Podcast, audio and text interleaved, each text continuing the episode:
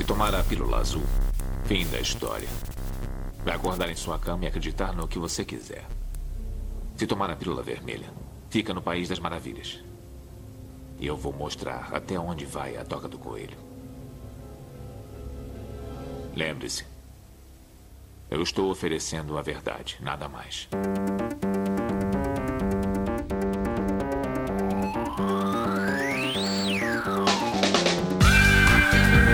Magicando.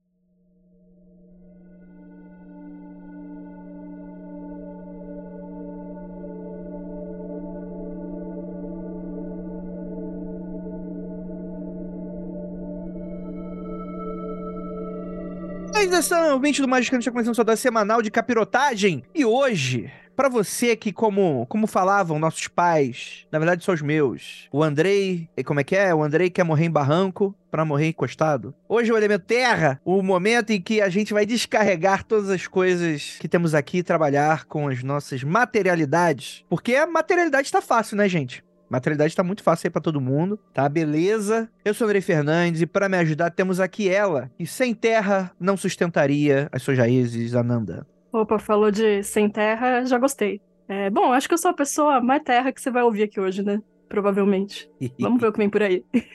Olha aí. Temos aqui nosso queridíssimo Vinícius Ferreira. Eu quero saber se é hoje que a gente vai aprender a invocar gnomo. Opa, é isso aí, rapaz. Invocar? Eu não quero aprender a invocar gnomo, não. Deixa de Tô gnomo suave. O maluco acorda o Gimli, né? Tipo, começa uma guerra contra os elfos. Temos aqui também nossa queridíssima Liv Andrade. Hoje não poderei estar ajudando em nada sobre esse assunto, porque não tenho assuntos a tratar com esse elemento. E pra provar que é elemento terra eu tô comendo, não alguém, mas algo, temos aqui Marcos Calha. Você vai entender que dar uma moeda pro seu bruxo, ela vai muito além daquela música super grampeada e pegada do Witcher. É verdade, né? Essa música foi um surto coletivo na, na época, né? E ela é boa, cara. Ela é boa, ela é boa. Direi é uma das únicas coisas boas dessa série, porque eu odeio essa série. Na primeira temporada é bem assim, legal. cara? Primeiro é legal. Isso, amigo. Eu não gosto tanto do trabalho do meu xará, não. Eu acho simpático, mas não, não me pego. Até hoje nunca Qual me seu pegou. xará? O Andrei. O Andrei. Ah, Ivanovic. os Trasks.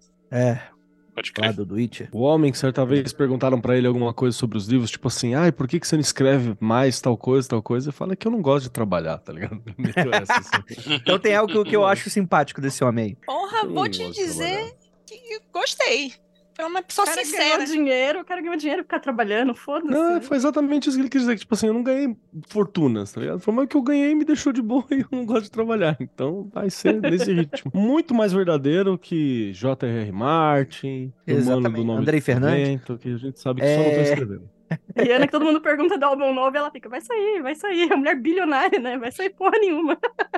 Ela tá lançando maquiagem, roupa, E eu vou dizer mais, otária é ela se fizer, tá ligado? Ela pode ficar de boa, vai fazer pra quê? Pô, imagina, mano, o Martin lá, série bombando, maluco enchendo a burra de dinheiro, recebendo proposta lá do doidinho lá, do Dark Souls, pra escrever Elden Ring. Porra, tu acha que o cara vai me sentar e escrever? Entre aspas, né? Ele, escre- ele escreveu meia lauda. Tu viu o, o, o que, que ele escreveu pra basear a história É isso. do Elden Ring? Meia É isso. lauda daquela porra. Então é isso. Pra você que é um preguiçoso de merda igual a gente e todos os outros trabalhadores que estão sendo extremamente mal remunerados e mal agradecidos, temos aqui o elemento terra, o elemento do, do sólido, do estável, do material e do físico. E a gente vai falar mais sobre isso logo depois dos recadinhos a gente já volta.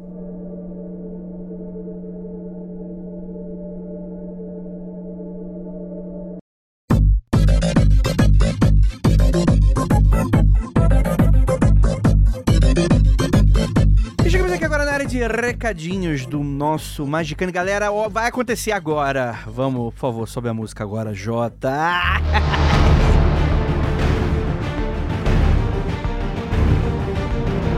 Magicando ao vivo em São Paulo. Aguardem novas informações. É isso mesmo que você escutou, gente. E eu já vou deixar esse aviso, porque não tem nada para vender ainda de ingresso, nem nada nesse sentido, mas estejam preparados que provavelmente semana que vem nós já teremos uma data e a venda de ingressos já liberada. Vai ser final do mês. A gente já tem aqui uma ideia de data, mas vou aguardar aqui comprovações oficiais. Mas vai ser final do mês. Então, final de, finalzinho de semana aí do final do mês, já deixa aí calibrado. E eu vou deixar um aviso que eu não dou para todo mundo. No mundo freak a gente dá uma sofrida por causa disso. Quando a gente abrir a venda de ingressos, corre para garantir o seu, porque tá esgotando rápido, galera. A gente fez o nosso primeiro evento ao vivo agora no mês passado do Mundo Freak. A gente entende que o Magicando a gente temos outros ouvintes, né, um outro perfil de ouvintes, né, um outro número de ouvintes, etc e tal. Mas mesmo assim, fiquem espertos que provavelmente vai ser pro final do mês e esses ingressos vão estar acabando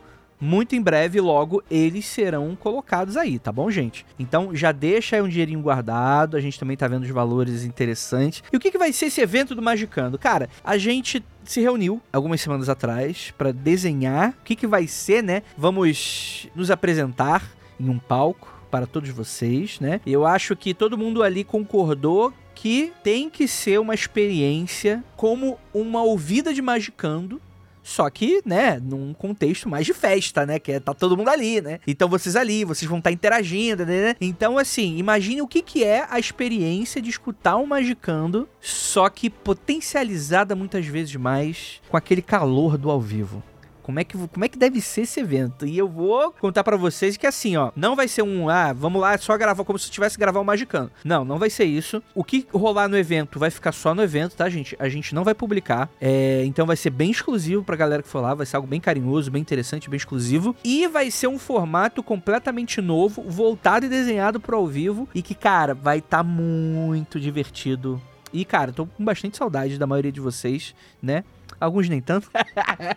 Mentira, gente. Apareço em peso. Poxa, tô com muita saudade de fazer eventos ao vivo. Eu adoro aí o carinho da torcida aí dos eventos que a gente participa. É algo que eu senti muita falta durante a pandemia. E eu acho que tem muita gente, inclusive, que por causa da pandemia, né, começou a ficar mais dentro de casa, né, e coisa nesse sentido, né, ficou mais tímido e tal. E ó, não quero desculpa se eu escutar nos comentários, ah, eu queria ter ido, mas eu sou tímido. Eu vou bloquear você. Não quero nem saber. Eu vou bloquear o, o feed do, do, do, Vou pegar o teu IP, vou bloquear no servidor. Você nunca mais vai escutar mais de canto se eu, se eu ler isso. Então fica atenção aí. Eu quero, se você tiver como, puder e quiser, obviamente, né? Eu quero ver você. Então não quero nem desculpa. Ah, esgotou o ingresso. Podia ter sido melhor. Porque aqui é, é a meritocracia da venda de ingresso. Por que, que na Taylor Swift vocês estão armando barraca e aqui na. Não, pode ser amanhã que eu vou comprar. Não, aqui, aqui tem que ser Vamos lá, eu já tô falando besteira, vamos pra outra parte desse comentário. Mas galera, lembrando, fica esperta, semana que vem começa, quarta-feira, a venda de ingressos do Magicando. E ó, apoiadores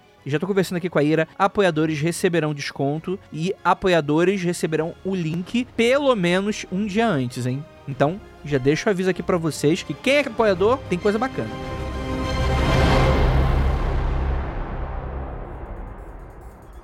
E a outra parte do recadinho é também uma excelente notícia para você que é fã de esoterismo. A Penumbra passou um tempo fazendo mistério, mas agora já foi revelado que o próximo livro que vai lançar vai ser o volume 1 das obras completas do Frater Ahad. E aí fica aí a grande correção, não é a Shad, é Ahad. Então eu vou falar Ahad porque, né, o, o senhor e a senhora Penumbra pediram, mas no episódio vocês vão ver o que eu vou fazer. Ou, mas assim, Frater Ahad é um cara que quem conhece sabe. Quem, quem me conhece sabe, né? Cara, é pica. O que falta revelar agora é quando começa a pré-venda, mas logo mais a gente conta para vocês. Primeiro, algumas coisas sobre o autor e a obra. Frater Ahad era o nome mágico de Charles Stansfeld Jones. Ele teve um papel bastante importante na AA e na OTO, né? Que para quem já escutou aí os nossos episódios sobre ordens esotéricas, né, da tradição, famosa tradição esotérica ocidental, teve contato direto com o Crowley, mas é simplista demais dizer que ele foi um autor telêmico.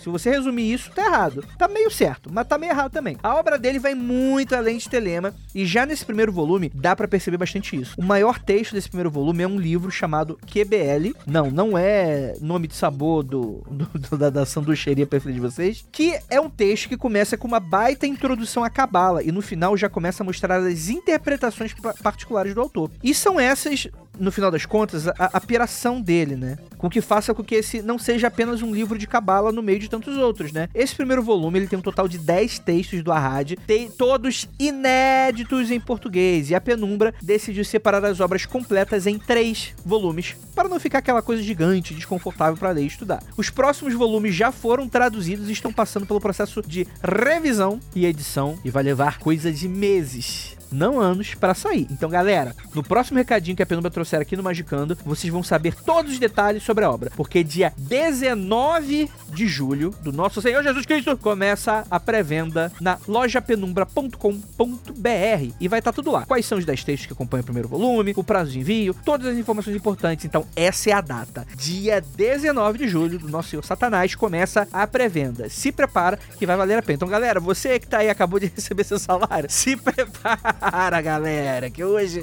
Esse mês, esse mês é, ó. Julho não é. Tem gente já recebendo seu 13 terceiro. Olha aí, livrinho novo da Penumbra, evento do Magicando. Já deixem aí e não falem que eu não avisei, viu? E eu vou dar também outra dica para vocês. Ai, gente, poxa, é, vocês fizeram, né? É, como é que é? Vocês fizeram um clube do livro, né? Sobre podcast, né? Do, da temática Clube do Livro, de um livro esgotado da Penumbra. A dica é, galera, compra na pré-venda. E eu vou dizer para vocês, se a gente gente tá falando sobre o primeiro de três volumes, naturalmente, eu imagino que vocês saibam que primeiros volumes de tudo, de filme, de livro, blá, blá, costumam vender mais, né? Porque aquilo ali é uma oportunidade da pessoa conhecer. E aí ela vai avaliando, né? Você vai querer o segundo, o terceiro, etc e tal. Então, é uma maneira de você já garantir o seu, tá, gente? Para depois daqui a um ano tiver, tipo, só o 2 e o 3, ou só o 3, ou só o 2 e falar, pô, eu tô com a minha coleção aqui do Frater Arrad incompleta. Por quê? Porque aqui você não escutou o Papa Andrei, né? O Papa, parece esquisito isso aqui. O, você não escutou o Frater Andrei. Precisa arranjar o um nome de Frater, né? Você não tá escutando o Andrei aqui de que essa parada vai esgotar. Então, ó, esse, esse, recado já tá longo demais. Vamos pro episódio que ficou do balacobaco. Mas é isso. Preste atenção nas oportunidades, que ó, depois não reclamem. Então é isso. Beijo no popô de vocês e vamos lá, que esse podcast ficou incrível. Bora!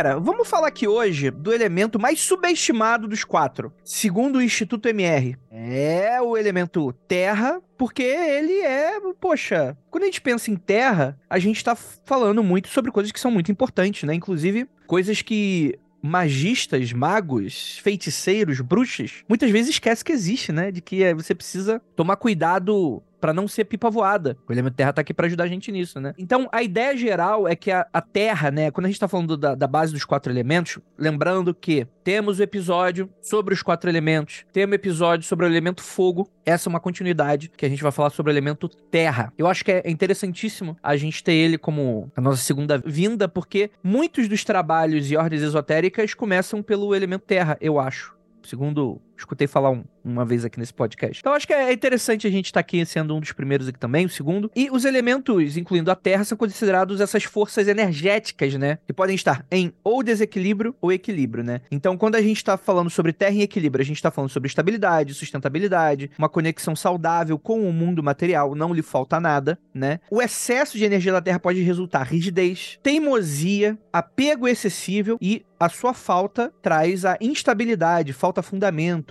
né? Dificuldade de lidar com a realidade física, né, dona Lívia? Eu?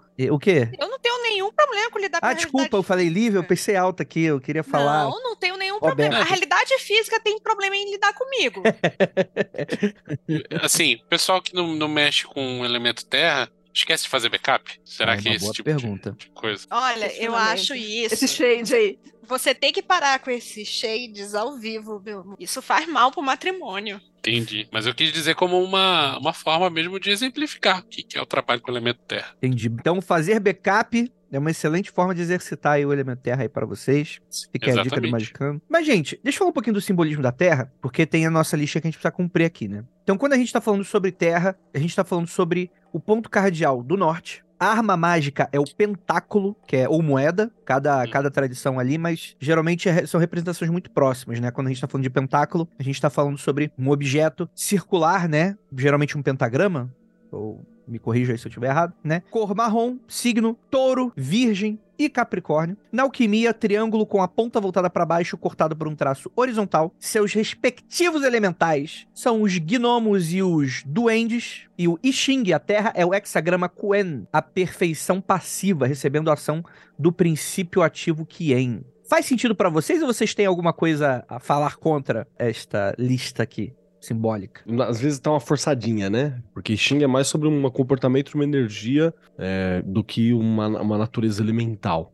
Mas. Mas tá legal. É, eu acho que Xing tem outras, outras representações de terra que talvez sejam mais adequadas do que terra. Eu acho que eu não mexo com, com quase nada do que tá aqui, a não ser a visão muito, muito senso comum de signo, assim, né? Então, nada que para mim, tirando a simbologia da alquimia, é tão familiar. Então, eu acho que eu não sei nem, nem dizer se eu concordo ou discordo e tal. É porque quando a gente tá falando sobre essa simbologia, né? A gente tá falando sobre essa coisa do ocultismo tradicional, né? Vai remeter a cabala, a tarô, todo esse emaranhado que foi acochambrado nos últimos séculos, né? Para Uhum. ter uma certa leitura uniforme, né? De certa maneira. Então você vai ver lá que a Terra vai ter, sei lá, céferas correspondentes e vai ter cartas de tarô que vão ter certas correspondências, que vai ter correspondências planetárias, que vai ter correspondências tarológicas, né? E correspondências de tudo quanto que é jeito, né? Mas quando a gente sai um pouco disso, é, é diferente pra caramba, né? Cada cultura é uma cultura. É, voltando no que você perguntou de se concordava ou não com a listinha, acho que tem umas coisas também que não, não sei se bate 100%. Tipo, a cor marrom pra terra, eu acho que é muito mais uma assimilação da gente de olhar pro chão e dizer que ele é marrom do que atribuições herméticas mesmo, saca? Paleta, né, de cor. Paleta terrosa e É, tal. isso. É, e até porque é o tipo de associação que ela é- eu acho que ela é muito fácil, porque eu acho que a Terra, é, ironicamente, ou não, né? Ele é o elemento mais próximo da gente, né? É o elemento que Uhum. você coloca a mão aí você tá sentindo aquilo, né? Tá próximo, né? Tá, tá à distância dos seus pés, né? O que, que é Ah, o ar? mais ou menos, né? O ar você tá respirando o tempo todo. Pode pôr, pode pôr a mão no fogo também, se quiser. Não, não, mas vocês estão entendendo, não dá pra capturar o ar, não dá pra capturar o fogo, o- você entender a completude do ar, do tipo, do você respirando pra ave lá no céu, pô, tu perdeu um monte de coisa aí que não é fácil de entender bem. Cara, eu acho que é justamente o oposto, mano. Eu acho que por É. Terra ter essa semelhança, nessa, esse, esse achismo de semelhança, é que a gente perde uma porrada de nuance dela, tá ligado? É, e só pra quem tá ouvindo a gente, acho que é mó legal você pesquisar essas correspondências, até pra ver o que que é válido pra você, porque isso aí é aquela parte legal do esoterismo, de você, sei lá, você vê um filme e tem um elemento, assim você fala, elemento terra, né? Você fala, isso aqui é o elemento terra, isso aqui está associado a isso. Essa é a parte legal do esoterismo, de você achar as correspondências. Na prática não serve pra porra nenhuma, né? Na hora da magia, no máximo serve pra você compor alguma coisa que você vai fazer, ou cruzar elemento e tal. Mas na- no, no geral é meio, é meio foda-se, assim. Só pra lembrar o, o povo. Por exemplo, quando a gente fala sobre objetos, né? Ou símbolos tradicionais, você pode falar da moeda, que é o mais clássico, claro. Mas pão, é, crânio, cubo, pentáculo, altares em geral, bigorna, sino, é, materiais de ferro, materiais de pedra, pode ser colocado, saca? Tudo isso tá associado à terra de alguma forma. Sem contar que você vai ter elementos que são híbridos, como por exemplo pedra vulcânica, que é pedra de fogo ou fogo de terra, saca? Que vão, vão cruzar os dois. Mas isso também pode ser instintivo na cultura, né? Na alquimia você pode falar do elemento do sal, que também tá associado a essa parada. Quando você faz aquela representação do corpo humano com o corpo divino, pele, os ossos está associado a essa questão. Você pode fazer aquele cruzamento com as virtudes cardeais do calar. As cores marrom é uma associação mais recente. Antes você ia ter o preto como uma associação também que era muito colocada, porque é a mistura das cores, né? Em geral, quando você, você dá essa mistura, ela fica mais sólida, tá colocada aqui. E tem aquelas Então- quatro corzinhas do Malkuth também. né? Aquelas quatro corzinhas do Malkuth, que também funciona. E quando fala gnomo também, é no geral. Mas qualquer outro animal das mitologias é, europeias que estão associados a buracos, terras, cavernas, é, Leprechaun, caralho. É, os leprechaun, fada de jardim, pixie, qualquer globinoide, as árvores, as dríades, os trolls, os ogros, os kobolds, os anões, né, os o pigmeu, a porra toda, tá ligado a essa questão. Então é, é muito doido como isso é legal pelas relações, né, quando você faz, pelas relações que você coloca. Tem até período do dia. Você pode falar que você fazer uma magia de terra mais potente, então você vai fazer num dia da semana associado à terra, de alguma forma, e que você vai fazer numa. ou dentro do signo de touro, capricórnio ou virgem, dependendo do que você quer, e você pode usar um- o momento do dia para que isso funcione, que é, sei lá, entre o crepúsculo e a meia-noite, né? O pôr do sol e a meia-noite, esse quarto do dia. Então é, é legal.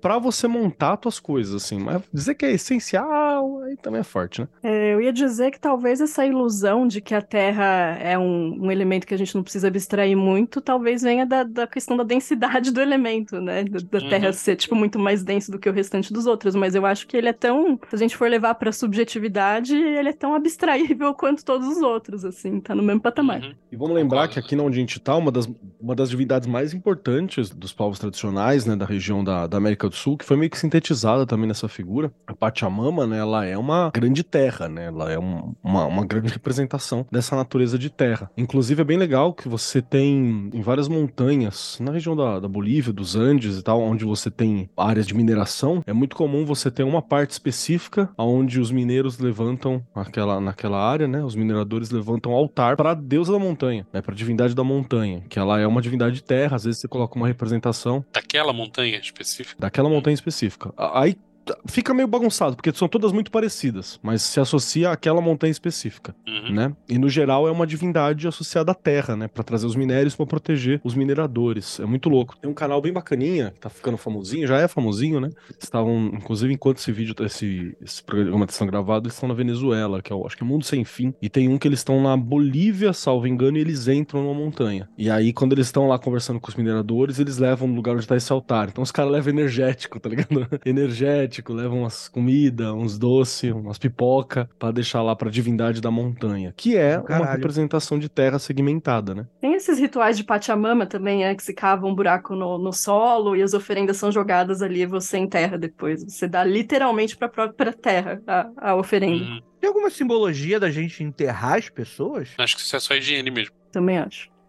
Não, não, falando sério. Também acho. Se tiver alguma, alguma simbologia, deve ter vindo depois. Do pó viés ao pó vo- voltarás? Não tem um. Eu acho que isso é posterior a já enterrar pessoas. assim. É, mas é aquela história de que você tá pertencendo a esse ciclo, né? Esse ciclo ele é finalizado e iniciado em terra, né? Que é onde vem a Uhum. comida, onde vem. Tem cultura que põe fogo, né? Os indianos colocam fogo nos corpos. Tem cultura que, que deixa para os animais Tem, de tem rapina. cultura que joga no ar mesmo pros aves de rapina comer, tá ligado? Então tem, tem enterro nos quatro elementos. De qualquer maneira, é uma transmutação, né? Mesmo colocando na terra, no fogo, dando pros animais comer, você tá ali fazendo parte de um ciclo, né? De morte e vida, enfim. E como diz uma sábia amiga minha, no fim tudo fica marrom. Mas você pode associar que existem algumas descrições, e aqui eu vou ser generalista mesmo. A gente fez um programa sobre xamanismo não tem muito tempo, onde nós abordamos de maneira genérica, porque para você estudar isso profundamente, você tem que estar imerso numa cultura, né? De maneira genérica, dentro do, do- de um rolê xamânico, a gente tem alguns registros de que várias sociedades faziam as iniciações em cavernas, para fazer o simbolismo de um nascer de novo. Tipo, você tá num lugar muito escuro, um lugar onde quase todos os seus sentidos, quase todos eles falham, porque você não tem a luz, você não tem o sol, você não sabe que hora que é, não sabe porra nenhuma. Tá num lugar extremamente escuro, que se você acender chama, inclusive, você pode morrer, porque vai ficar rarefeito ar. Então tem local que você nem em fogo você, você pode acender. Se você acender só em um ponto ou outro de câmeras muito grandes. E ali você fazia essa iniciação. Qual que era o rolê dessa iniciação? É que a partir daquele momento, quando você saísse dali, você ter renascido pela terra também. E você ia ser irmão de todos os outros que passaram por aquele rito. Então é um processo de, de renascimento. Sem contar que existe a colocação de que enquanto você tá dentro de uma caverna com seus sentidos travados, não há diferença entre você e um espírito, sacou? Porque o teu corpo não faz diferença nenhuma naquele momento. Na verdade, ele pode ser até um, um- um- algo que atrapalha. Então, são, são ritos, né? Onde esse elemento ele é louvado, sentido, ou a nossa relação com ele é, de- é feita de maneira mais intrínseca, né? Acho que tem a diferenciação também das coisas que são consideradas elemento terra e planeta terra, né? São coisas, pelo menos pra mim, são coisas diferentes, assim. Alguns Yorubá vão, vão considerar, a gente chama de Aie a terra, né? Alguns consideram Aie uma orixá mesmo. Uma orixá feminina que é o planeta, o lugar onde a gente vive em si, né? E aí se deve respeito a ela por ser o lugar onde a gente habita, não necessariamente tem essa coisa elemental, né? É mais uma questão divina mesmo. Ela é uma própria divindade, então. O, o próprio lance do planeta, planeta tem todos os elementos também, né? Planeta tem fogo, planeta tem ar, planeta tem água, inclusive tem mais água do que terra. É. Mas não só isso, como diferenciar, tipo, tudo que tem materialidade de terra. Porque, sei lá, o dia que o ser humano colonizar Marte, o chão vai ser terra?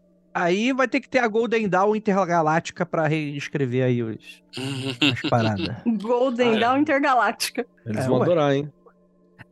É, é engraçado porque Golden Dawn traduz como aurora dourada, a aurora é o nascer do dia, né? E se a gente estiver longe do nosso sol, como é que fica esse nascer do dia? Ah, mas isso aí pau no cu da aurora intergaláctica.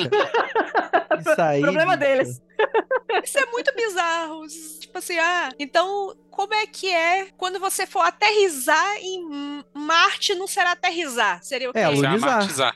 Amartizar. Não, alunizar é na lua. É na lua, sim. é. Aí seria martizar. Você pode simplesmente pausar, também serve. Pois é, né? É isso aí. Aí sabe o que vai acontecer? Vai ter o Magicano Intergaláctico que vai ficar criticando a galera da Golden Dawn Intergaláctica, porque da mesma maneira como a gente fala que tudo é voltado pro europeu, a gente vai falar que tudo é voltado pra terráqueo. A gente vai falar, pô, galera, a gente vai precisar revelar umas paradas aí, que vai ser Eu já tranquilo, quero. né? Já quer, Já já, quero. então, beleza. Quando esse dia chegar, daqui a alguns séculos, façam necromancia e chamem meu espírito, porque eu quero participar dessa Pelo amor de Deus, nunca façam necromancia comigo. Não me chame. Eu- ia falar isso agora. Se me chamar, mas nossa, a pessoa vai se arrepender tanto. Eu vou Não, aparecer falando, quem me chamou? Nossa Vai ser louco. Senhor. Não é nem por questão ideológica, igual o cara lá da Bíblia que deu esporro na galera que, que invocou ele dos mortos. É mais por uma questão mesmo que eu não quero acordar de novo, bicho. Eu não quero. É muito trabalho, chega. Ainda pra, pra, pra ficar trabalhando pros outros. Não dá, Ah, gente. os respeito, né? Mó trabalho pra sair daqui e te trazer de volta, pô. Exatamente. Tem que respeitar aí os, as pessoas que, que se foram. Na moral, ninguém vai chamar pra te dar uma oferenda e ficar só por isso mesmo. Ah, tô lembrando de você aqui, vamos bater um papo. Vai ser pra, pra pedir alguma coisa, né? Vai ser Então, igual o filme do, do Dungeons and Dragons. Aí eu não quero, não. Aí vai te deixar lá acordado, né? Foda-se, sem dar a última resposta. Mas, cara, eu, eu acho interessante porque quando a gente tá falando sobre terra aqui, a gente, dentro dessa jornada simbólica tradicional, é o lugar que a gente tá começando, né? No sentido de, por exemplo, vou lembrar de Malkuth, é, vai ter aquela coisa do da gente estar preso a um plano material e que a gente vai precisar se desconectar com ele de alguma maneira, né? Sem morrer, acho que essa parte é importante também, né? Quer dizer, morrer todos vão, né?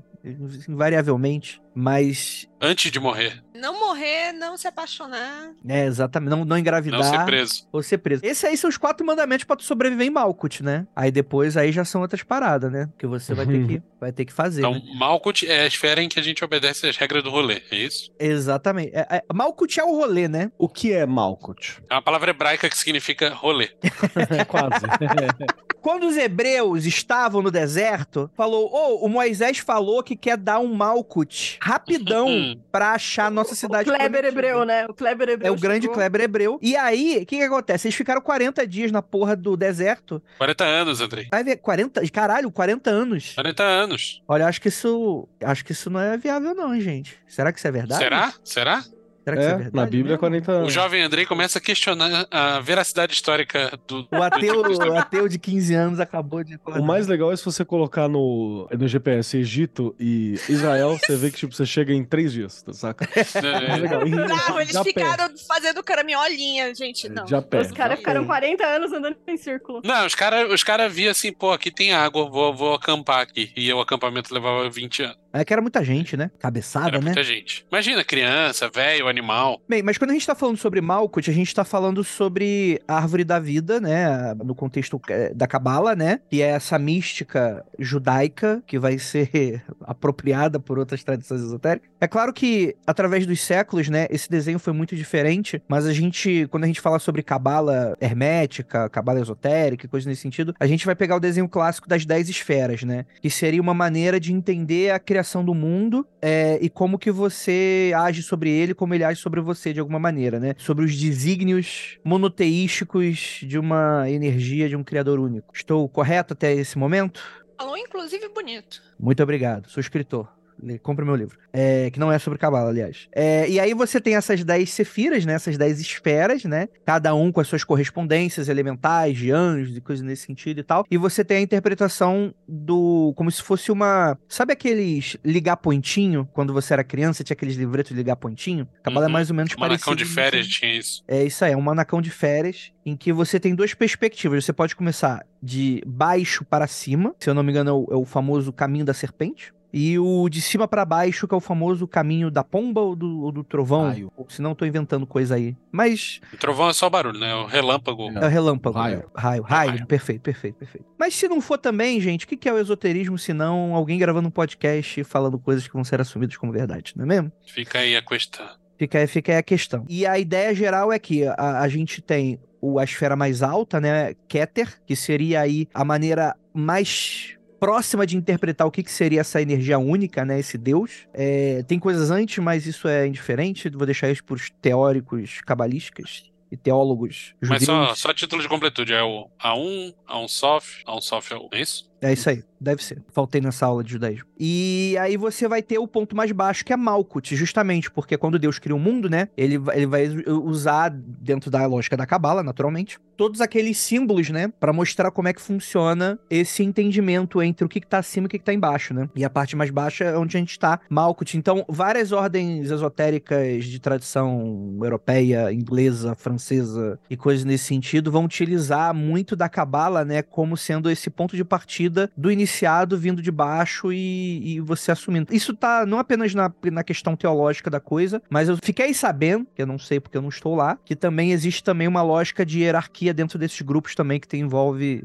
cabala e coisas nesse sentido. Então você vai meio que subindo como se fosse um posto de. Estrutura de graus costuma seguir esse negócio, né? É, é, exatamente, né? E Malkuth é onde a gente tá, né? E é muito interessante, né? Que você vai ter também aquelas narrativas pra tentar explicar um pouco dessa criação do mundo. E aí a gente vai tentar explicar o que que é o mal e coisas nesse sentido. Então tem uma história que fala que a Cabala, ela era bonitinha, retinha, né? Ela era como se fosse um- quase um quadradinho, assim, né? Que as dez esferas, elas estão formadas em três colunas, né? E ela Uhum. tem um pouquinho pra cima e um pouquinho pra baixo. É como se alguém tivesse meio que esticando pra baixo esse desenho, né? E aí falam que era tudo certinho até o momento que tem a queda do humano e dá uma puxada aí pra baixo. Aí Malkit desce com a porra toda e cria um buraco lá em cima que é da Af, que, é- que seria a décima primeira es- não esfera, né? A esfera vazia, né? Coisa Uhum. nesse sentido. Então tem, é uma das interpretações do porquê que a Cabala tem esse desenho bastante específico, né? André, eu tô impressionado com o quanto você tá fazendo uma exposição Muito freestyle correta dos seus conhecimentos cabalísticos. O que, que, que o senhor né? andou estudando aí? Você andou fazendo curso no Calem? O que que tá acontecendo? Faz sete anos que ele grava Magicano. É, É até, é, gente, é que as pessoas me subestimam demais. Mas eu, eu gosto que elas me pessoas. subestimam. Se semanalmente você lê uma palavra em francês, em sete anos você estará bom em francês. Razoavelmente. Exatamente. Em sete anos eu terei sete palavras em francês. Completamente decoradas. Quando ele quer, ele faz, mas normalmente ele é a pessoa que fica, ai, ai, ai, não sei. Ai, É, ai, né? não manjo. Falem vocês, falem Não, vocês. mas de boa. Tem duas coisas que o Andrei sempre gostou desde que começou o Magicando e ele se desenvolveu apesar de nós, que é o tarô, e ele gostava da história da Cabala. Agora, verdade. com quem ele está estudando por aí? Isso por são uma cá? coisa só, né? Que- sabe por que eu acho que é interessante isso? É porque é vendido. E eu acho que até uma discussão interessante que merece talvez até um outro podcast pra isso, né? É que eu acho que essa é a maneira mais fácil de você começar com coisas esotéricas. Tirando o- o- a revista de Wicca da banca de jornal, que nem existe mais, né? Ou o RPG do, do, do Mago a Ascensão, da Máscara e a Lua Cheia. Nunca sei o nome dessas porra desses RPG de maluco. Ou, ou Vamos começar. certo de primeira. Mas eu acho que, tipo assim, quando você quer começar assim, ah, o ocultismo, né, nessa estética mais cabeçuda, né, eu acho que é muito mais fácil você acabar encontrando referências cabalísticas, né, herméticas e coisas nesse sentido. Então eu acho que pra mim, pô, eu já vi tanta coisa de cabala, bicho, que é tipo assim, eu provavelmente não vou saber os nomes de cor, mas eu vou saber exatamente, pô, essa aqui é a coluna que é mais boa, essa aqui é a coluna que vai comer o teu cu, ah, por que que isso aqui tá aqui, por que que esse cara... Ah, então tu vai ver que, pô, depois de Malkuth, você vai ter aquela Sefira que é ligado a, aos sonhos e à lua, que são coisas Exato. muito relacionadas a você. É uma passagem fácil para um mundo não material, né? Meio que. É, é algo que todo mundo tem acesso, mas você precisa estar trabalhando, né? Aí tu vai chegar na Sefira, que é Jesus, aí depois de tal Sefira, vivo você não alcança, né? E aí você. É um alfabeto, né? Você acaba invariavelmente, é, por osmose, muitas vezes, e repetição, você acaba lembrando dessas paradas. Mas é uma coisa que eu sempre falo aqui pro nosso ouvinte, era uma discussão que eu tinha bastante com o Grola na época dos, das nossas nossos episódios sobre tarô, justamente porque eu acho que isso também pode ser uma armadilha também. Porque parece que a gente tá falando de um monotema. Porque parece que tudo tá construído dessa maneira porque faz sentido que Deus criou assim, quando na verdade a gente tem anos de trabalho de, enfim, né, de certas tradições mais influentes do que Uhum. outras, né? O que não descaracterizaria a lógica de outras. Pô, eu não preciso aprender bruxaria e entender cabala. E eu sei que tem muita gente que aprendeu tarô e não entende de cabala e não precisa entender de cabala, né? Fora Hum. marretadas no geral, né? Sim, claro. Sim. Fazer caber. É, mas só pra lembrar a galera aí que tem da ascendência judaica, isso aqui a gente tá falando da cabala hermética, né? Que é a cabala como vista pela galera europeia, especificamente da Golden Dawn, que é quem faz essas marteladas todas. A cabala em si é um sistema fechadinho, judeu, blá, blá, blá. Essa é uma cabala não kosher, né? Essa é a parada, assim, que a gente tá falando Sim. aqui. É uma cabala... Eu acho Perfeito. que a palavra que você está procurando é bastardizado. Só pra constar. E aí tem uma galera que surta, né? Que fala, não, não pode, a minha cabala... A Gente, verdadeira cabala O boreal. cristianismo já fez isso com o seu livro sagrado, que é o Velho Testamento pra eles, né? Que é o seu, o seu livro sagrado. Então, bom. Cara, eu tô achando, Andrei, que esse episódio tá precisando de um pouco mais de terra, porque a gente já falou de tudo, menos da porra da Não, a gente falou pra caralho de terra já, porque terra é isso, gente. Terra é isso. Terra Todo mundo é você descalço aí. Imediatamente, todo mundo descalço com o pé no chão aí. é chafurdar. No plano físico. chafurdar do plano físico aí ele pra Augusta. Caralho. ok. Também é, também é. Também é. Porque terra, vou falar que terra, no, no esqueminha lá dos circuitos, tem a ver com o primeiro circuito, os circuitos da consciência. Venâncio, o que é os esqueminhas do circuito? Cara, a gente já falou algumas vezes também, tem um episódio sobre que eu não, le- não lembro o número, mas é uma forma de você tratar a consciência, não só humana, né? A consciência, ponto, como níveis progressivos de complexidade. Então, o ser humano médio vai até o quarto circuito. Em tese, existem oito no total, que a gente consegue conceber nesse momento, pelo menos. E vários animais não humanos têm os abaixo do quatro principalmente mamíferos. né? O primeiro é um circuito que tem é, temos em comum com vários outros animais, inclusive não mamíferos, né? Inclusive é chamado de circuito reptiliano, que não tem nada a ver com a conspiração maluca que é o anão,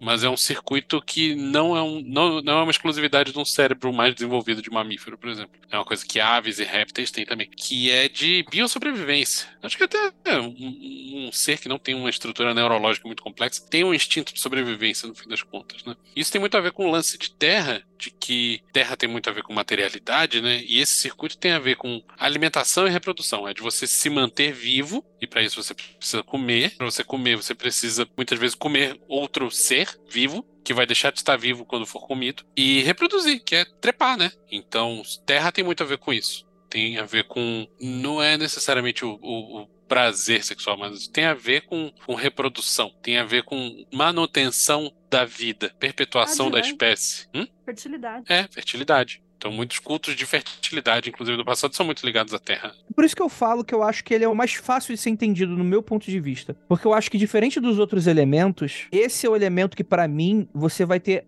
mais tradições batendo com conceitos muito parecidos. Porque meio que terra tá embaixo do pé de todo mundo, né? A sua ligação com fogo é muito polivalente, né? O fogo pode ser altamente destrutivo ou altamente transformador. O ar é um uma pa- parada muito subjetiva, né? Você pode estar falando de ar, você pode estar falando de éter, você pode estar falando de um monte de coisa. Tem várias culturas que negam a existência de ar, né? Exato, né? Mas sei lá, a água talvez seja, depois da terra, o mais próximo de ser entendido. Porque, pô, você tem a necessidade de estar bebendo água em todo momento, de ter água limpa, da água limpar coisas, né? Então, por observação, eu acho que terra acaba sendo o elemento mais Tem um- fácil de, da gente assimilar com as outras. E é por isso que eu acho que Então. talvez ele seja também o mais subestimado, porque como ele é o mais encontrado, ele tem um pouco dessa coisa que eu sinto de renegar um pouco a materialidade das coisas, que eu não acho necessariamente ruim, mas eu acho que muitas vezes existe uma questão moralista que várias tradições esotéricas pregam. Do tipo, pô, fertilidade, beleza. Sexo é uma coisa ruim pra muitas tradições esotéricas. Ruim no, no Uhum. sentido, tipo, sexo não reprodutor Demonizado, né? né? Aí você vai ter a comida, né? Porque, claro, você vai ter a fartura, você vai ter gente que vai exagerar, etc e tal. Mas eu tô falando, tipo assim, pô, comer não é legal. Tanto que o sexo não reprodutivo não é associado necessariamente a Malkuth, mas associado a Lilith, né? Que é a clifote desse rolê.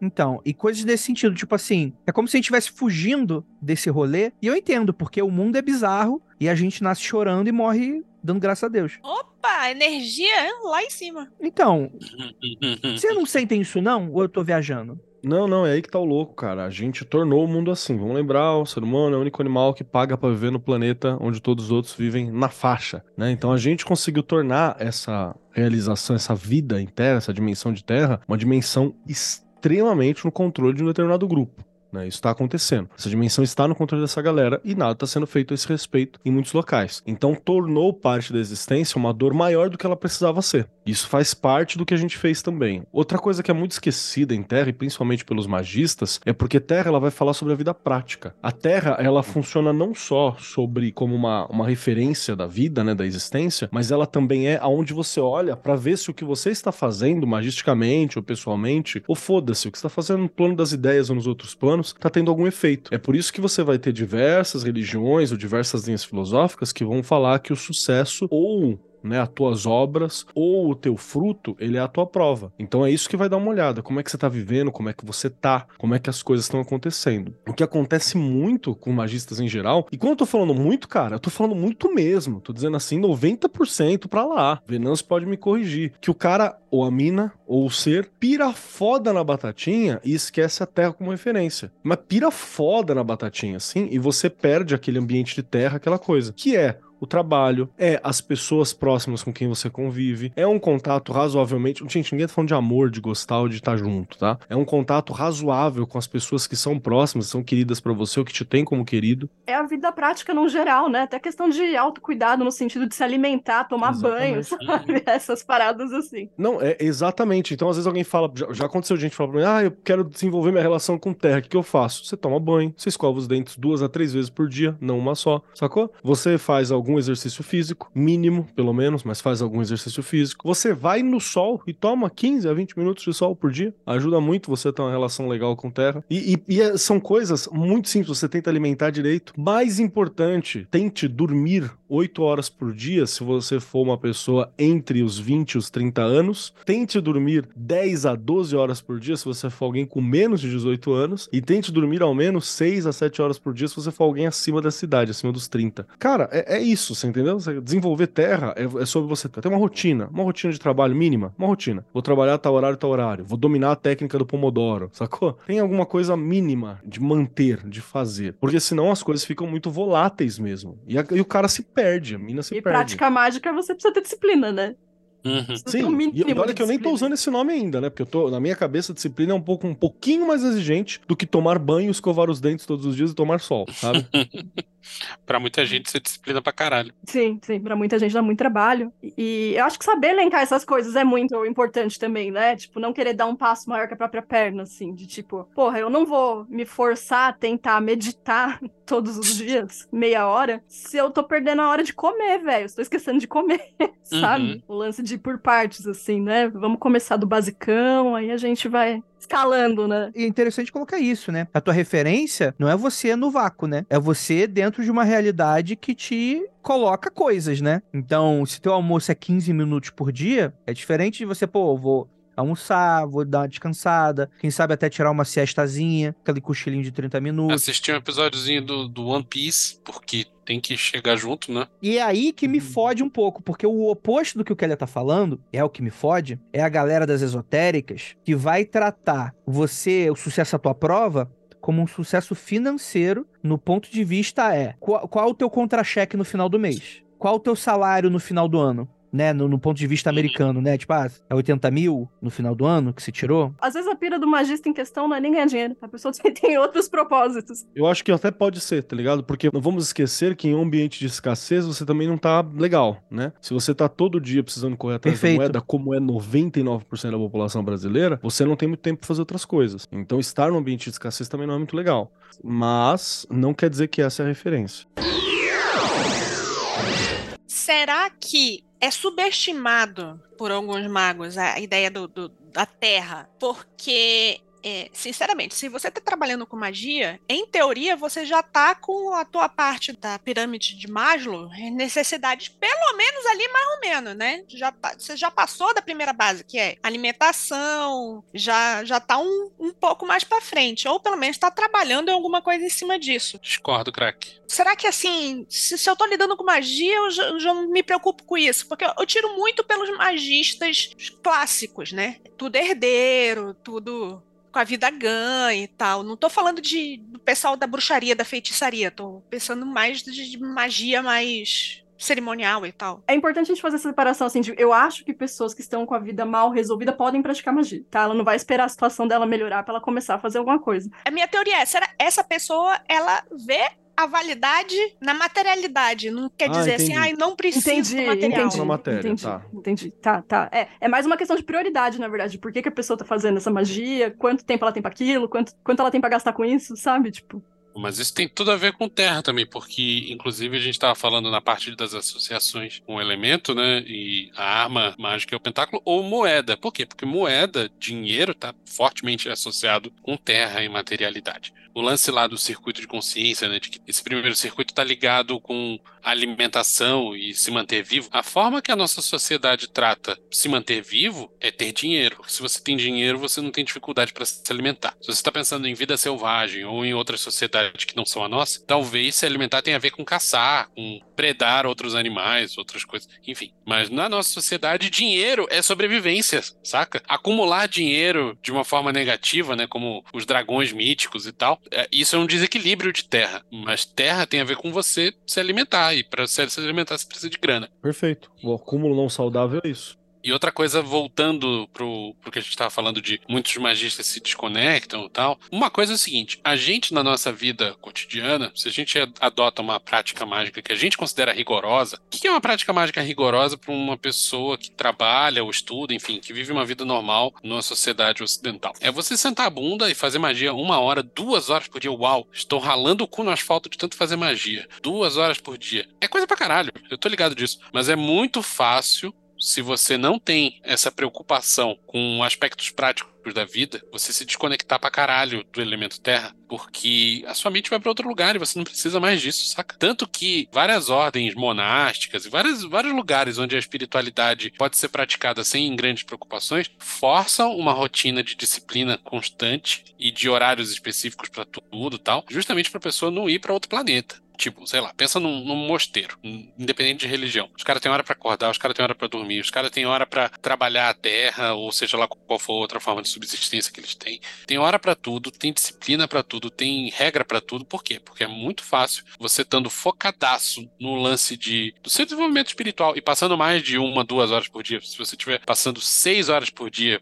por exemplo, oito horas por dia em meditação, oração, seja lá como for, cara, terra, o aspecto prático de sobrevivência passa a ser muito menos relevante para você. E é facinho você descaralhar. Um exemplo real que eu tenho na minha vida foi, eu já falei disso, né, de que eu aprendi meditação quando eu era muito novo ainda. O cara que me fez a minha primeira instrução de meditação, ele me falou eu era pequeno. Ele me falou que na idade que eu tinha, que era alguma coisa de 6 e 8 anos de idade, não era indicado, e eu não deveria fazer, é, meditar mais de 5 minutos de uma vez. Por quê? Porque é fácil a criança ficar viciada nessa merda e desconectar da realidade. A criança já tem uns filtrinhos a menos do que a gente, né? Adulto.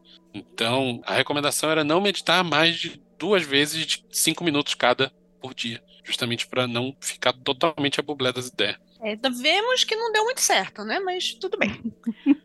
Acho que essa sociedade que a gente vive hoje, né? Sociedade contemporânea, é muito difícil a gente viver aqui agora, né? Tá todo mundo angustiado, tá Uhum. todo mundo com a cabeça lá na frente, preocupado o que, que vai acontecer, o que, que vai acontecer, o que, que vai ser da gente e tal. E, e excesso de virtualização, né? A gente tá hiper conectado o tempo todo, assim. Então eu acho bem importante a gente se atentar, de tentar ficar no aqui e agora um pouquinho, assim, sabe? De dar uma situada. Perfeito. E pra trazer uma simplificação assim, e dentro disso que a Nana tá falando agora, cara, porque você saber onde você tá, como se manter e por aí vai, ela tá ligada ao elemento terra. E vamos lembrar que na magia ocidental, no geral, você vai chamar o elemento terra de uma das armas mágicas. Se ela é uma arma mágica, né, qual que é a função dela? Elas são armas simbólicas que servem pra você poder completar, que, aliás, que você deveria completar primeiro, né? Na magia seria o tutorial inicial e você ter algum domínio das quatro armas mágicas pra depois pirar na batatinha. A galera mal domina uma e pula pra frente. Né, isso faz com que você desenvolva um desequilíbrio, mas tudo bem. Você ter essas quatro armas mágicas iniciais, a gente falou isso em fogo. Moedas, ela é o elemento da terra, como a gente já falou. Pode ser moedas, pode ser pentáculos, pode ser pentagrama, pode ser ouros, que são os naipes do tarô.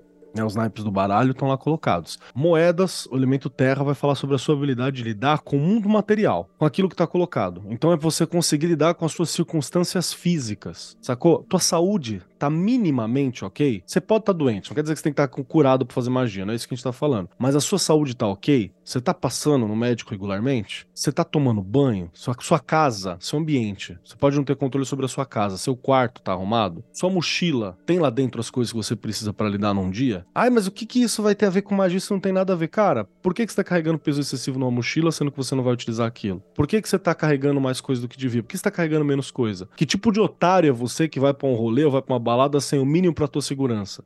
Tá ligado? Então, assim, isso tudo vai, vai refletir no comportamento mágico que você queira quer não. Sacou? Que é você olhar e perceber quais são seus limites, olhar e perceber o que, que você consegue, o que, que você não consegue. Você não tem que exagerar, mas tem que entender como é que funciona. Como a sua situação funciona, como as situações funcionam. Como que as pessoas funcionam, como você como pessoa funciona. Como que isso tudo funciona junto, saca? Acho que isso é importante você pensar. É importante você ter um domínio mínimo sobre a, as ciências humanas que estão em volta que vão envolver tua prática mágica. É importante você ter um domínio mínimo da linguagem. Sacou? E eu vou te falar que pra magia, mínimo caralho, né? Você precisava ter um domínio competente da linguagem no geral. Senão você não vai entender porra nenhuma do que tá sendo escrito, do que, do que tá sendo falado. Dominando a linguagem, você não vai entender porra nenhuma do que tá sendo escrito, do que tá sendo falado. Então. É, Porque você é não tem brio. E se você não tem brio para ler algo que alguém escreveu e você só tem que ler, sacou? Ai, mas então se eu tenho dificuldade. Não, se você tem dificuldade, você vai com a dificuldade mas você vai lembrar que você tem essa dificuldade que você precisa de um tempo extra. Então, sei lá, tenho TDA. Então eu sei que para ler algo, eu vou ter que ler ou mais de uma vez,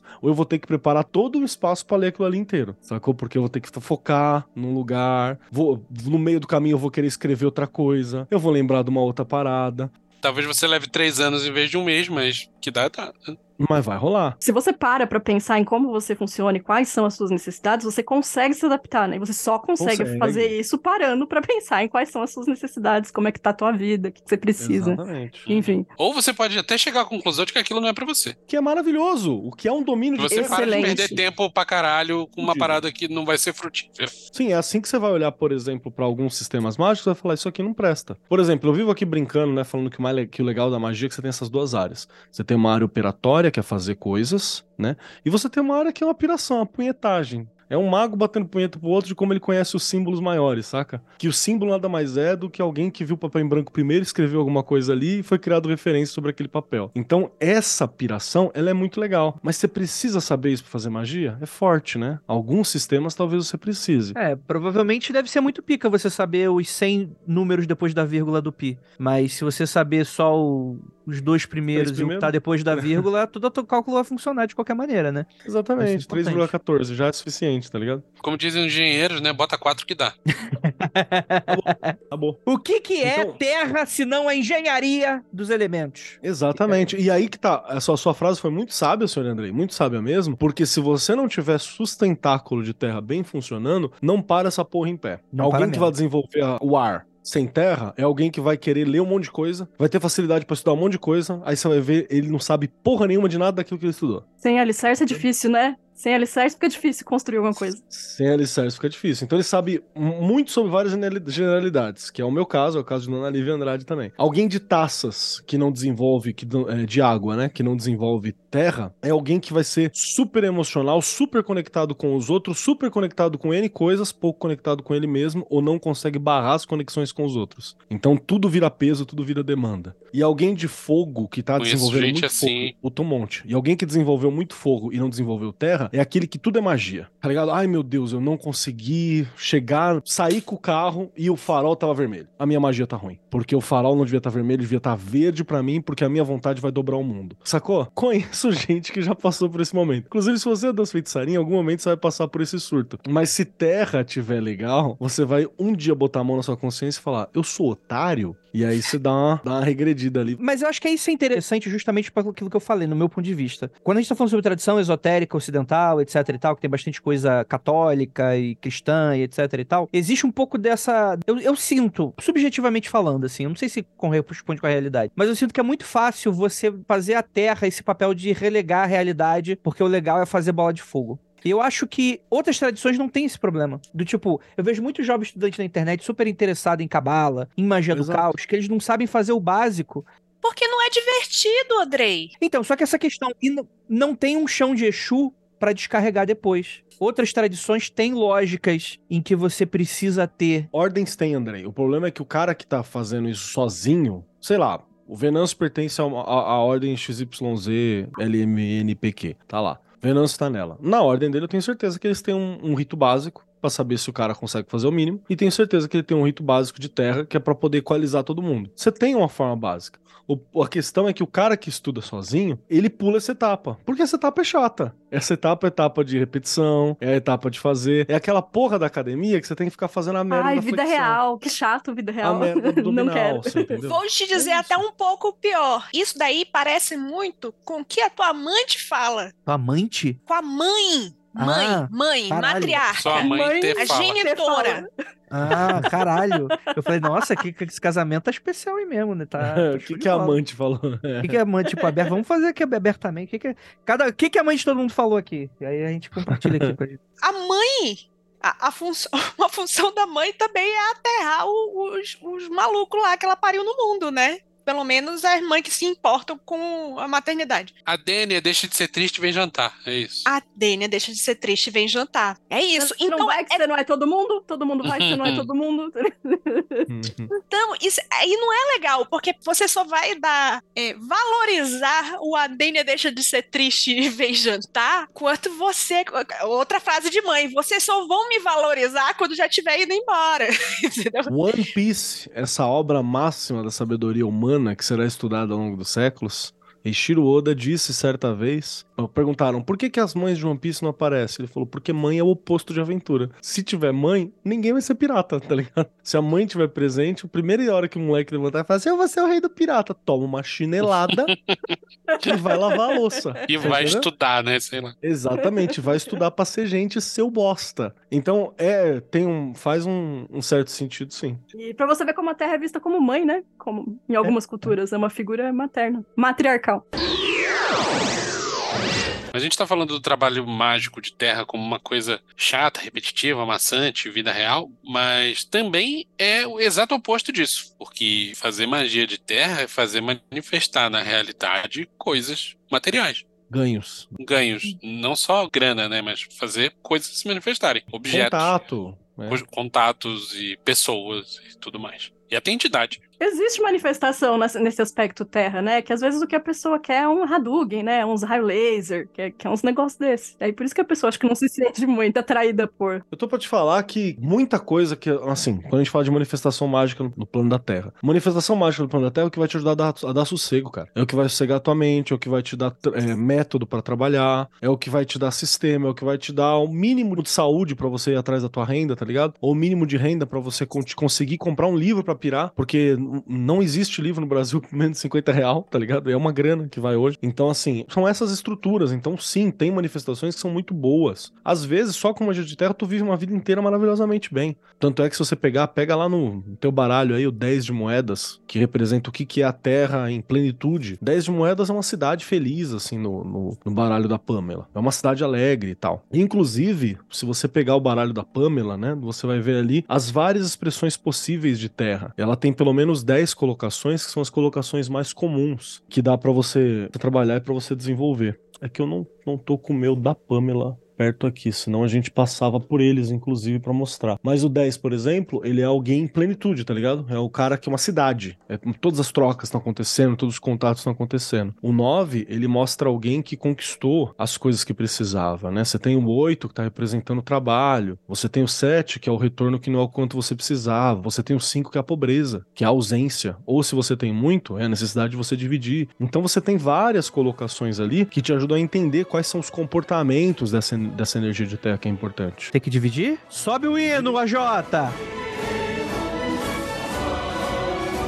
Ah, tem que dividir, cara. A moeda é redonda é pra girar. Mano. Bubônica.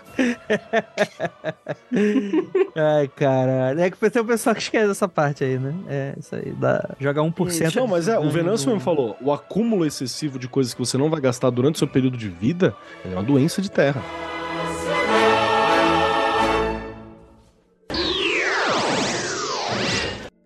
E quando a gente tá com terra em excesso? E Aí quando você vira os você- Malk. Às vezes Verdade, né? precisa também de outros elementos aí, né?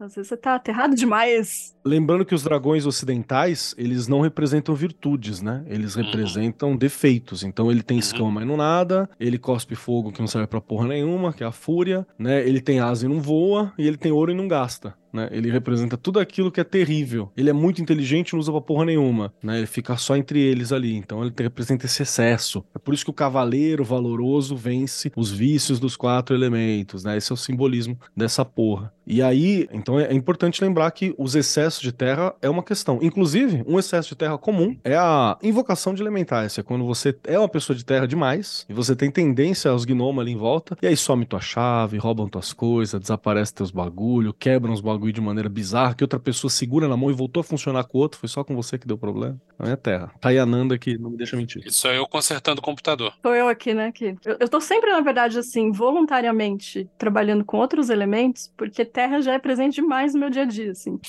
Só pessoa que mexe com terra, que mexe com planta, que pratica danças tradicionais ligadas à terra, que cozinha todos os dias, sabe? Tipo, então o que eu preciso às vezes é trabalhar com outros elementos, porque eu já sou uma pessoa que já tá com o meu cu inteiro enfiado na rotina, assim, no, no dia a dia, na vida prática, né? Exato. Então, aqui é o contrário, que às vezes eu preciso abstrair, mas preciso de um pouco mais de ar, um pouco mais de água, preciso externar mais emoções, sabe? Preciso esfriar a cabeça, essas paradas Isso é muito todas. legal você olhar como é que é seu mapa nesse sentido. Porque eu vou dar um exemplo do meu irmão. Meu irmão, Gabriel, ele é uma pessoa de terra pra caramba também. Tem muita terra. E o Gabriel, ele precisa experimentar outras coisas, só que ele tem tendência a se desconectar com a própria terra. E aí, se ele se desconecta, acabou. Porque ele perdeu parte da parada dele. Então é muito louco. Se eu quero, sei lá, conversar com ele, eu tenho que ir falar assim, mano, vamos fazer um móvel. Aí a gente tem que estar fazendo algo, e aí durante o feitio daquele algo, se a gente consegue trocar uma ideia mais profunda, né? Ou ver, sei lá, estamos fazendo um- uma estante. Aí ele para no meio da estante e fala assim.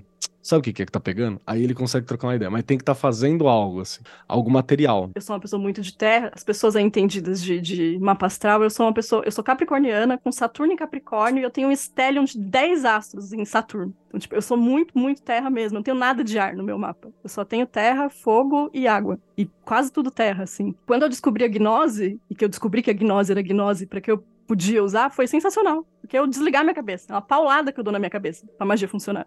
Então foi, foi excelente.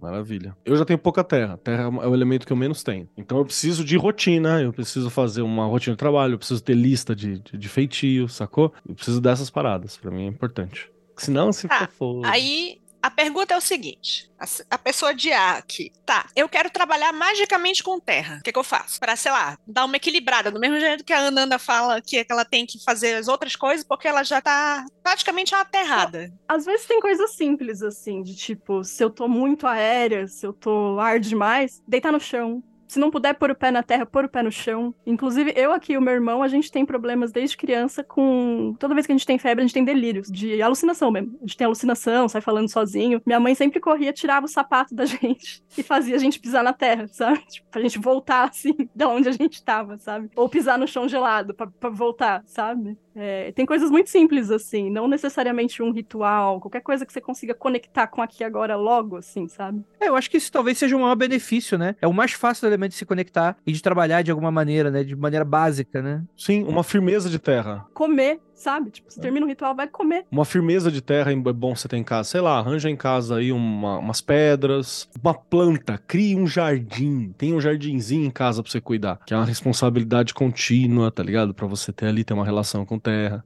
Vocês ouvintes não estão vendo porque estão ouvindo, mas a cara que a Lívia fez em reação às sugestões de trabalho dos nossos colegas aqui demonstra por que, que ela é uma pessoa de ar e por que, que terra não é uma parada. É algo entre o repúdio e o crime, né? Que a gente fez aqui. Parece que eu propus o assassinato de bebês, assim. Ela fez. Você, você propôs o assassinato sistemático de várias plantinhas. Foi isso que você propôs, porque a única planta que eu não mato é jiboia, porque pra matar uma jiboia a pessoa precisa ter talento. até cacto, Lívia, cacto. Já? Eu gostei, gostei que a Lívia, a Lívia tá comigo, que peixe é salado e jiboia também, né? Então você vai começar com a jiboia e o cacto e a suculenta, é isso? Ó, mas tem mais Já coisa de, ma- de magia de suculenta. terra, hein? Pedra, gente, cristal, essas coisas. Põe pedra aí, põe moeda.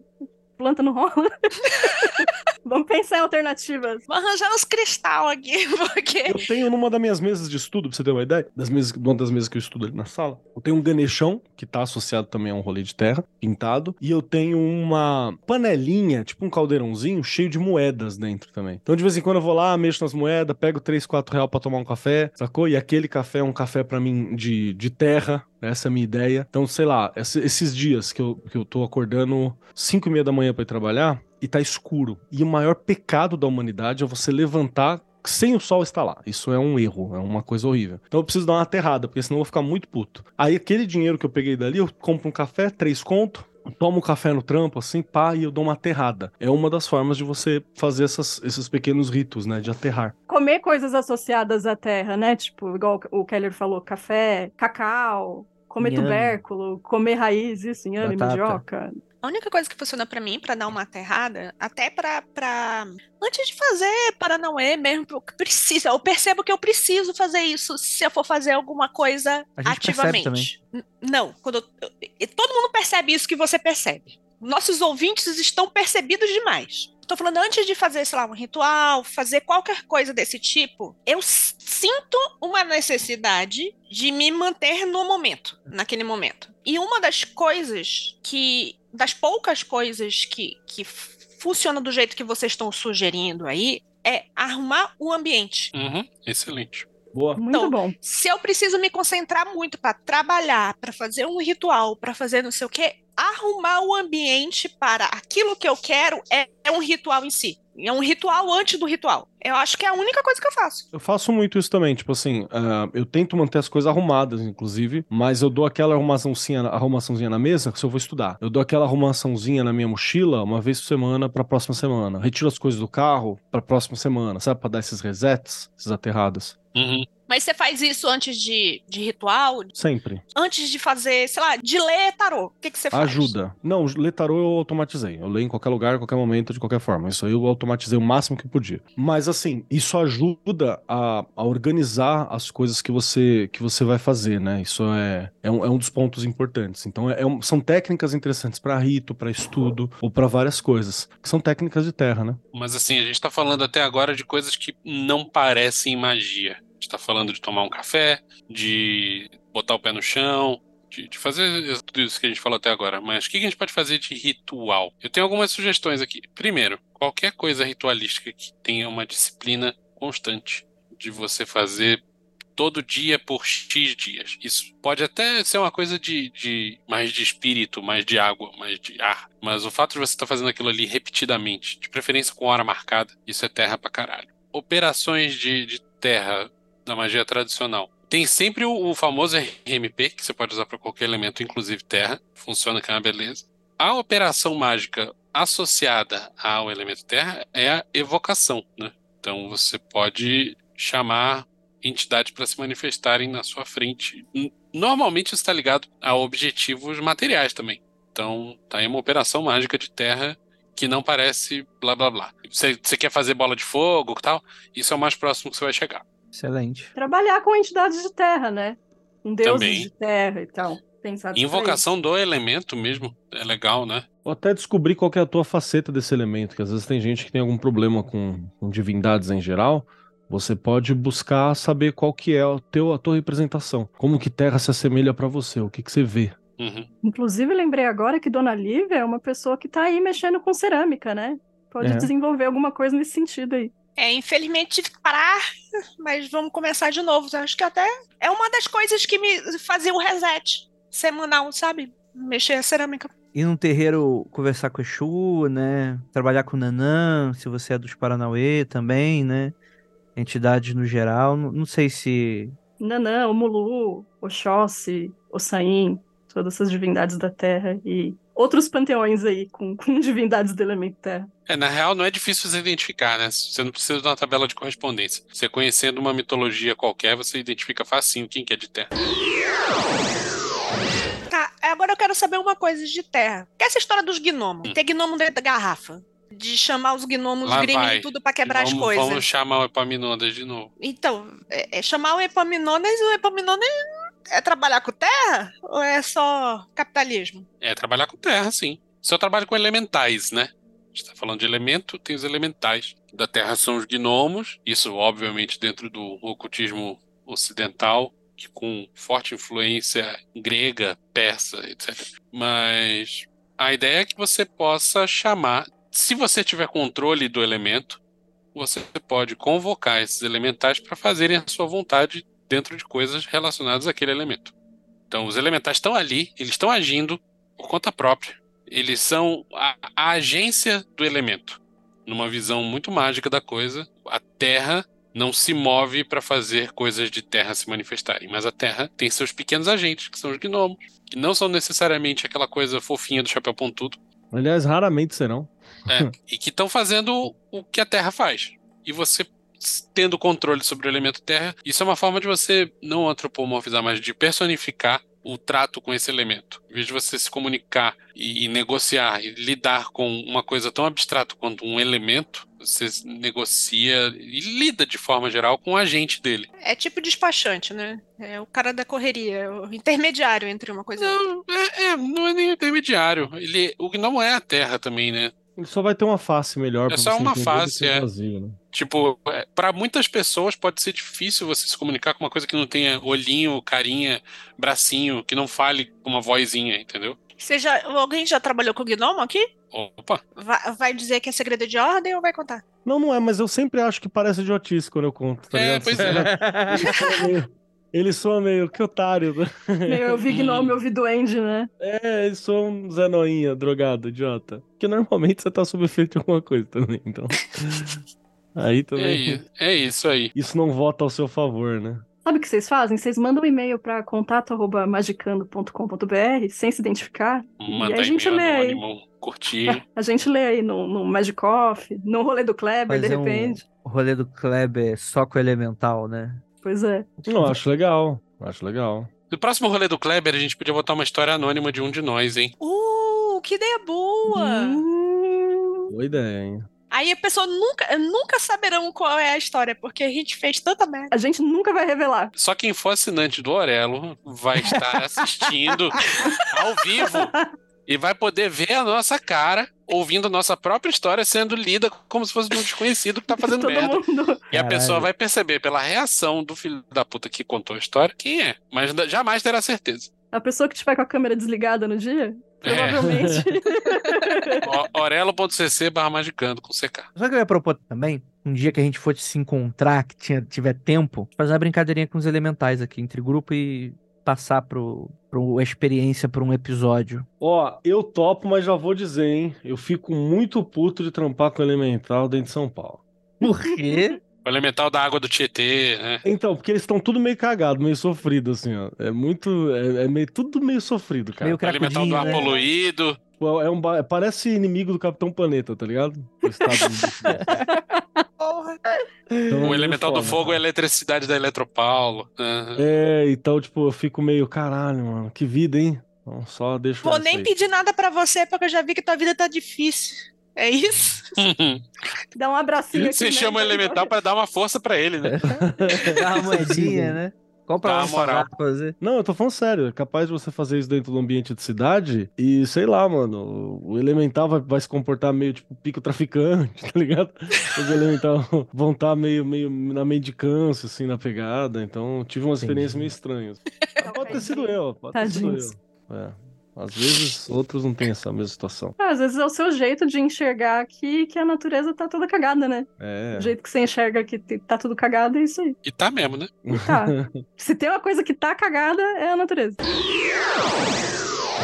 Gostaria muito de agradecer a todos vocês que ficaram até aqui hoje. Sinto muito.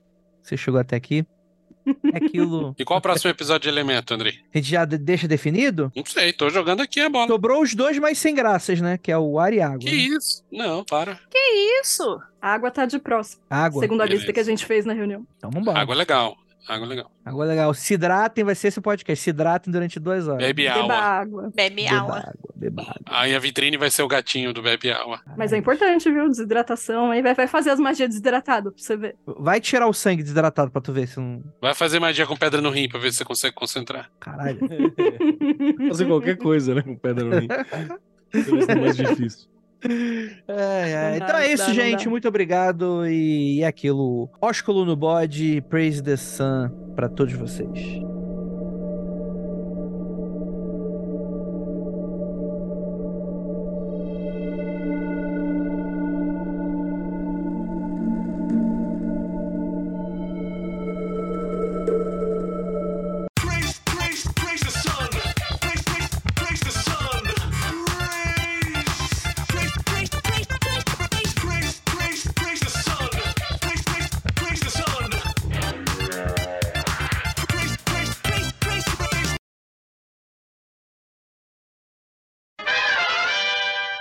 Aí, gente, isso aí. E, e vamos encerrar esse, esse podcast de hoje com a notícia: Brasil, homem desce do carro para dançar com carreta furacão e fofão rouba veículo. Então é, pô, isso é mais Cara, terra que isso. vocês não viram ontem o, o Homem-Aranha saindo na porrada com o Pantera Negra e o Mario? Na carreta? Não, numa festa, numa feira infantil. E aí o Mario foi lá e quebrou o nariz do Homem-Aranha. É idoso, criança, no meio, uma treta generalizada. Ô, gente, por favor, qualquer notícia que vocês tiverem sobre Carreta Furacão, vocês me mandem. Eu tenho muito interesse, de verdade. Essa treta Carreta passou no furacão e brigas feias. Essa treta passou no Datena e o comentário do Datena foi: Acho que é a primeira vez na história que o Mario Bros acerta o nariz do Homem-Aranha. Esse cara nunca jogou o Smash, Smash Bros. Bros. Smash Bros, exatamente. Caralho, é alguém que nunca tocou num Smash Bros. Tava... não tem Homem-Aranha, não, Vinícius. Isso aí é outra marca. Isso aí é, É, o? Marvel Qual Smash. são os, eh, os heróis que tem? É Marvel Smash, é isso? Marvel, Marvel Smash. Como é que é essa porra? Eu Marvel sei que tem um jogo Smash que mistura Bros. os bonecos tudo. Então, é o Super Smash Bros. Mas não tem Homem-Aranha com o Mario, caralho. Tem Como o não Link, tem? Não. Tem o É Sam. porque você jogou a versão da rodoviária. Só na versão da rodoviária mistura o Homem-Aranha com. Tá ligado? É. Que tem, sei lá, o Homem-Aranha contra o Chaves, Chaves, né? É, caralho, bicho. Isso aí. Então é uma excelente maneira de terminar esse Magicando. Senhoras, senhores e proletariado não binário. Este podcast foi editado por AJ Oliveira.